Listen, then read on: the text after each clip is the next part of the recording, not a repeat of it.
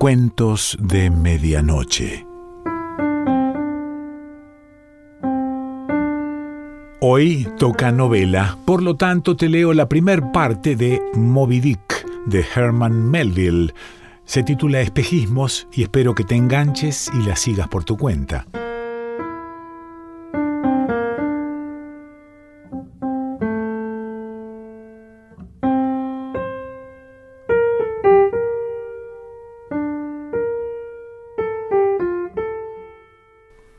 Pueden ustedes llamarme Ismael. Hace unos años, no importa cuánto hace exactamente, teniendo poco o ningún dinero en el bolsillo y nada en particular que me interesara en tierra, pensé que me iría a navegar un poco por ahí para ver la parte acuática del mundo. Es un modo que tengo de echar fuera la melancolía y arreglar la circulación.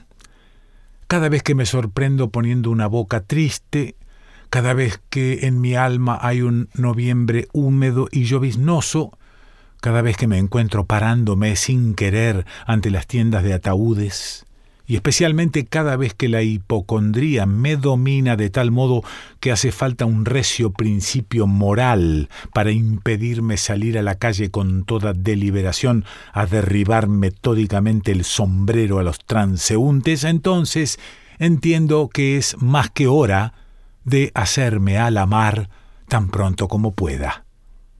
Es mi sustitutivo de la pistola y la bala con floreo filosófico, Catón se arroja sobre su espada. Yo, calladamente, me meto en el barco. No hay nada sorprendente en esto. Aunque no lo sepan, casi todos los hombres en una o en otra ocasión abrigan sentimientos muy parecidos a los míos respecto al océano. Ahí tenéis la ciudad insular de los Manhattos, ceñida en torno por los muelles como las islas indias por los arrecifes de coral. El comercio la rodea con su resaca. A derecha y a izquierda las calles conducen al agua. Su extremo inferior es la batería, donde esa noble mole es bañada por olas, refrescada por brisas que pocas horas antes no habían llegado a avistar tierra. Miren allí las turbas de contempladores del agua. Pasead en torno a la ciudad en las primeras horas de una soñadora tarde de día sabático. Id desde Corlers Hook a Kentish Slip y desde allí hacia el norte por Whitehall. ¿Qué ven? Apostados, como silenciosos centinelas alrededor de toda la ciudad, hay millares, y millares de seres mortales absortos en ensueños oceánicos. Unos apoyados contra las empalizadas, otros sentados en las cabezas de los atracaderos, otros mirando por encima de las amuradas de barcos arribados de la China, algunos en lo alto de los aparejos, como esforzándose por obtener una visión aún mejor hacia el mar. Pero esos son todos hombres de tierra. Los días de entre semana, encerrados entre tablas y yeso, atados a los mostradores, clavados a los bancos, sujetos a los escritorios. Entonces, ¿cómo es eso? ¿Dónde están los campos verdes? ¿Qué hacen estos aquí? Pero, miren, ahí vienen más multitudes andando derechas al agua y al parecer dispuestas a zambullirse. Qué extraño. Nada les satisface sino el límite más extremo de la tierra firme. No les basta vagabundear al umbroso socaire de aquellos tinglados, no. Deben acercarse al agua, tanto como les sea posible sin caerse dentro, y ahí se quedan, millas seguidas de ellos, leguas, de tierra adentro todos. Llegan de avenidas y callejas, de calles y paseos, del norte, este, sur y oeste, pero ahí se unen todos. Decidme, ¿les atrae hacia aquí el poder magnético de las agujas de las brújulas de todos estos barcos? Una vez más, Digamos que estáis en el campo, en alguna alta tierra con lagos. Tomen casi cualquier sendero que elijan y apuesto diez contra uno a que los lleva por un valle abajo y los deja junto a un remanso de la corriente. Hay magia en ello. Que el más distraído de los hombres esté sumergido en sus más profundos ensueños Pongan de pie a ese hombre, hagan que mueva las piernas e infaliblemente los llevará al agua, si hay agua en toda la región. En caso de que alguna vez tengan sed en el gran desierto americano, prueben este experimento. Si vuestra caravana está provista por casualidad de un cultivador de la metafísica, si como todos saben, la meditación y el agua están emparejadas para siempre. Pero aquí hay un artista. Desea pintarles el trozo de paisaje más soñador, más sombrío, más callado, más encantador de todo el Valle del Saco. ¿Cuál es el principal elemento que emplea? Ahí están sus árboles, cada cual con su tronco hueco, como si hubiera dentro un ermitaño y un crucifijo. Ahí duerme su pradera, y allí duermen sus ganados, y de aquella casita se eleva un humo soñoliento. Hundiéndose en lejanos bosques, serpentea un revuelto sendero hasta alcanzar estribaciones sobrepuestas de montañas que se bañan en el azul que las envuelve. Pero aunque la imagen se presente en tal arrobo, y aunque ese pino deje caer sus suspiros como hojas sobre esa cabeza de pastor, todo sería vano, sin embargo, si los ojos del pastor no estuvieran fijos en la mágica corriente que tiene delante. Visiten las praderas en junio, cuando a lo largo de veintenas y veintenas de millas caminan vadeando hasta la rodilla entre tigridias. ¿Cuál es el único encanto que falta? El agua. No hay allí una gota de agua. Si el Niágara no fuera más que una catarata de arena, ¿recorrerían vuestras mil millas para verlo? ¿Por qué el pobre poeta de Tennessee, al recibir inesperadamente un par de puñados de plata, deliberó si comprarse un abrigo, que le hacía mucha falta, o invertir el dinero en una excursión a pie hasta la playa de Rockaway. ¿Por qué casi todos los muchachos sanos, robustos, con alma sana y robusta, se vuelven locos un día u otro por ir al mar? ¿Por qué en vuestra primera travesía como pasajeros ¿Sentisteis también un estremecimiento místico cuando les dijeron que en unión de vuestro barco ya no estabais a la vista de tierra? ¿Por qué los antiguos persas consideraban sagrado el mar? ¿Por qué los griegos le dieron una divinidad aparte, un hermano del propio Júpiter? Cierto que todo esto no carece de significado y aún más profundo es el significado de aquella historia de Narciso, que por no poder aferrar la dulce imagen atormentadora que veía en la fuente, se sumergió en ella y se ahogó. Pero esa misma imagen la vemos nosotros mismos en todos los ríos y océanos. Es la imagen del inaferrable fantasma de la vida, y esa es la clave de todo ello. Ahora, cuando digo que tengo costumbre de hacerme a la mar cada vez que empiezo a tener los ojos nebulosos y que empiezo a darme demasiada cuenta de mis pulmones, no quiero que se infiera que me hago jamás a la mar como pasajero, pues para ir como pasajero, por fuerza, se ha de tener bolsa, y una bolsa no es más que un trapo si no se lleva algo adentro. Además, los pasajeros se marean, se ponen pendencieros, no duermen por las noches y en general no lo pasan muy bien. No, nunca voy como pasajero.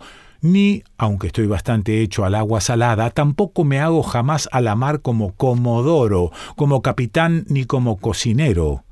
Cedo la gloria y distinción de tales cargos a aquellos a quienes les gusten. Por mi parte, abomino de todas las honerables y respetables fatigas, pruebas y tribulaciones de cualquier especie. Todo lo que sé hacer es cuidarme de mí mismo sin cuidarme de barcos, barcas, bergantines, goletas y todo lo demás. Y en cuanto a ir de cocinero, aunque confieso que hay en ello considerable gloria, porque un cocinero es a bordo una especie de oficial, no sé por qué, sin embargo, nunca se me ha antojado asar pollos, por más que, una vez asados, juiciosamente untados de manteca y legalmente salpimentados, no haya nadie que hable de un pollo asado con más respeto, por no decir con más reverencia que yo. A causa de las eh, manías idólatras de los antiguos egipcios por el ibis a la parrilla y por el hipopótamo asado, se pueden ver las momias de esas criaturas en sus grandes hornos que eran las pirámides. No, cuando me hago a la mar, voy como simple marinero, delante del mástil, al fondo del castillo de proa o allá arriba en el mastelero de Juanete. Cierto es que me dan muchas órdenes y me hacen saltar de verga en verga como un saltamontes en un prado de mayo. Y al principio este tipo de cosas es bastante desagradable le toca a uno en su sentido del honor, especialmente si uno procede de una familia establecida desde antiguo en el país, los Van Rensselaer, los Randolph o los Hardicanut, y más aún si antes mismo de meter la mano en el cubo de alquitrán, ha estado uno hecho un señor como maestro rural, dando miedo a los muchachos más grandulones. La transición es dura, se los aseguro, de maestro de escuela a marinero, y se requiere una recia infusión de Séneca y de los estoicos para hacerle a uno capaz de sonreír y aguantarlo. Pero hasta eso se pasa con el tiempo. ¿Qué ocurre si algún viejo tacaño de capitán me manda traer la escoba y barrer la cubierta? ¿A cuánto asciende esta indignidad, quiero decir, pesada en las balanzas del Nuevo Testamento? ¿Creen que el arcángel Gabriel me va a tener en menos porque obedezca con prontitud y respeto a aquel viejo tacaño, en ese caso particular? ¿Quién no es esclavo? Díganme. Bueno, entonces, por más que el viejo capitán me dé órdenes, por más que me den porrazos y puñetazos, tengo la satisfacción de saber que todo está muy bien, que todos los demás, de un modo o de otro, reciben algo parecido, esto es, desde un punto de vista físico o metafísico, y así el porrazo universal pasa de uno a otro, y todos los hombres deberían restregarse la espalda unos a otros y quedar contentos. Además, yo siempre me hago a la mar como marinero porque se empeñan en pagarme por la molestia, mientras que yo, que yo sepa, jamás pagan un solo penique a los pasajeros. Al contrario, los propios pasajeros tienen que pagar, y entre pagar y que le paguen a uno hay la mayor diferencia de este mundo. El acto de pagar es quizás la aflicción más incómoda que nos legaron aquellos dos ladrones del frutal. Pero que le paguen a uno. ¿Qué se puede comprar con esto? Es realmente maravillosa la cortés premura con que un hombre recibe dinero si se considera que creemos en serio que el dinero es la raíz de todos los males terrenales y que de ningún modo puede entrar en el cielo un hombre adinerado, que alegremente nos entregamos a la perdición. Finalmente, siempre me hago a la mar como marinero a causa del sano ejercicio y del aire puro que hay en la cubierta del castillo de proa, pues cómo en este mundo los vientos de proa son mucho más dominantes que los vientos de popa, es decir, si no se viola jamás la máxima pitagórica. Así casi siempre el comodoro en el alcázar recibe su atmósfera de segunda mano procedente de los marineros del castillo de proa. Él cree que es el primero que respiraría, pero no es así. De modo muy parecido, la comunidad conduce a sus jefes en muchas otras cosas, mientras que sus jefes lo sospechan muy poco. Pero, ¿por qué ocurrió que, después de haber olido la mar muchas veces como marino mercante, ahora se me metiera en la cabeza ir en una expedición ballenera? Eso lo puede contestar mejor que nadie el invisible oficial de policía de los hados, que tiene constante vigilancia sobre mí y me rastrea secretamente y me influye de algún modo inexplicable. Y no cabe duda de que el marcharme en ese viaje ballenero formaba parte del programa general de la Providencia que estaba trazado hacía mucho tiempo. Llegaba como una especie de breve intermedio de solista de interpretaciones más amplias. Supongo que esa parte del cartel debía estar hecha de un modo parecido a este. Reñidas elecciones para la presidencia de Estados Unidos. Abajo. Expedición ballenera por un tal Ismael. Esta es la primera parte de Moby Dick, de Herman Melville. No sé si te gustó, la seguís por tu cuenta.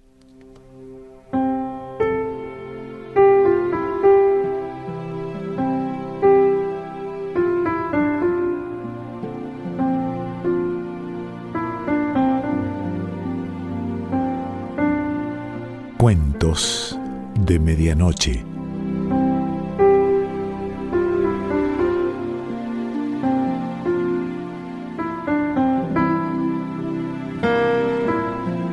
Selección Pancho Mondino. Idea y lectura Quique Pessoa.